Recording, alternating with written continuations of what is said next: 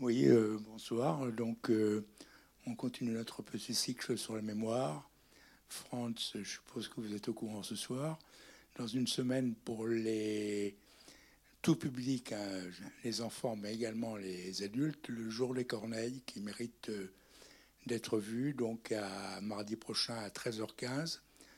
Et indépendamment, nous avons toujours notre conférence le jeudi à l'Institut municipal avec euh, Geoffrey Ratouis à 18h30 et vendredi à moment convivial qui permettre de nous retrouver éventuellement, ceux qui s'intéressent de discuter un petit peu autour de comptes hein, au restaurant des Trois Grands-Mères. Donc vous avez tous les détails sur nos documents euh, qui sont à la sortie. Voilà, donc et indépendamment, ben, on attendait M. Jacobson. Euh, voilà, je ne sais pas s'il pourra venir pour le débat. En tout cas, je laisse parole à Louis Mathieu. Merci Philippe, merci Ciné Légende pour cette soirée. Euh, donc c'est l'occasion de revoir un film de François Ozon. Euh, François Ozon, c'est quelqu'un qui a la cinquantaine et qui a déjà 17 films de cinéma à son actif, plus des courts-métrages, plus des films de télévision. Euh, c'est un auteur important.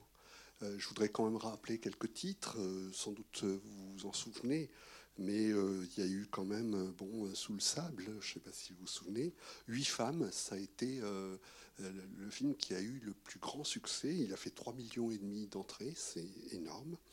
Petiche, Dans la maison, Une nouvelle amie, France, et puis depuis, L'amant double. Hein, et on voit bien en énumérant les films que finalement c'est quelqu'un qui touche beaucoup de sujets, qui touche beaucoup de genres. Euh, quand on pense à Huit femmes, c'est à la fois une comédie euh, euh, musicale et un film policier. C'est assez rare d'ailleurs l'alliance entre les deux. Et on se dit, mais est-ce qu'il y a une œuvre là hein, Une œuvre avec quelque chose qui serait commun à l'ensemble de ces films? Je crois que oui, profondément oui. Parce que c'est quelqu'un qui explore beaucoup cette contradiction qui peut exister entre les apparences et la réalité, entre la surface et la profondeur. Euh, c'est quelqu'un qui, en quelque sorte, nous dit, d'une certaine façon, la vérité est ailleurs. Elle n'est pas ce qu'on voit, elle est cachée.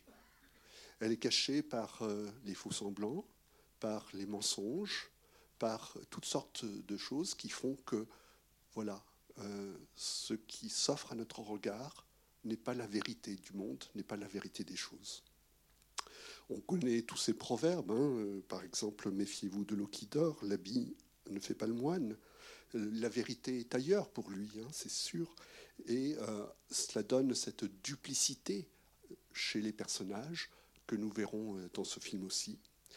Et c'est quelque chose de particulièrement important, je crois, dans notre société de consommation qui brille de mille feux. Mais on le sait, derrière, la réalité peut être plus sordide, hein, en parlant des circuits qui régissent notre société de consommation. On sait aussi que c'est quand même euh, toute une évolution que nous avons connue avec les sciences humaines, avec les sciences tout court, euh, depuis euh, Darwin qui nous a montré que voilà entre le singe et l'homme, bah, c'est c'est pas une opposition aussi frontale qu'on le pensait. Euh, Marx, euh, les rapports de production, hein, qui sont invisibles, mais qui pourtant euh, déterminent en dernier ressort le mécanisme de notre société. Freud, on pourrait continuer, hein, voilà, notre apparente liberté eh bien, n'est qu'illusoire. Nous ne sommes pas maîtres de notre logis. Voilà.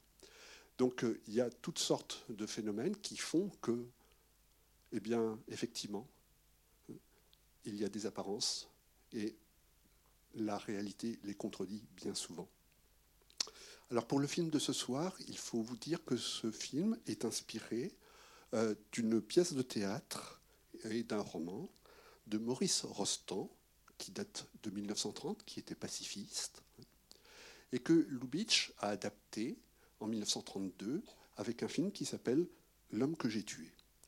Et euh, donc euh, il y a tout ce climat de l'Allemagne après-guerre que nous allons retrouver, mais euh, le dossier de presse demande de ne pas en dire plus sur l'histoire qui est racontée par le film.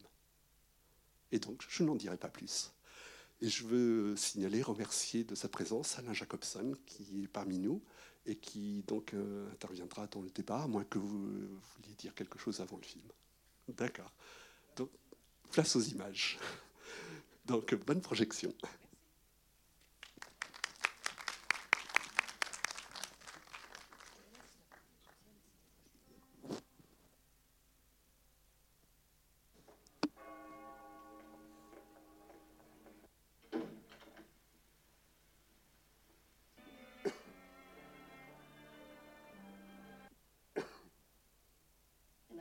Elle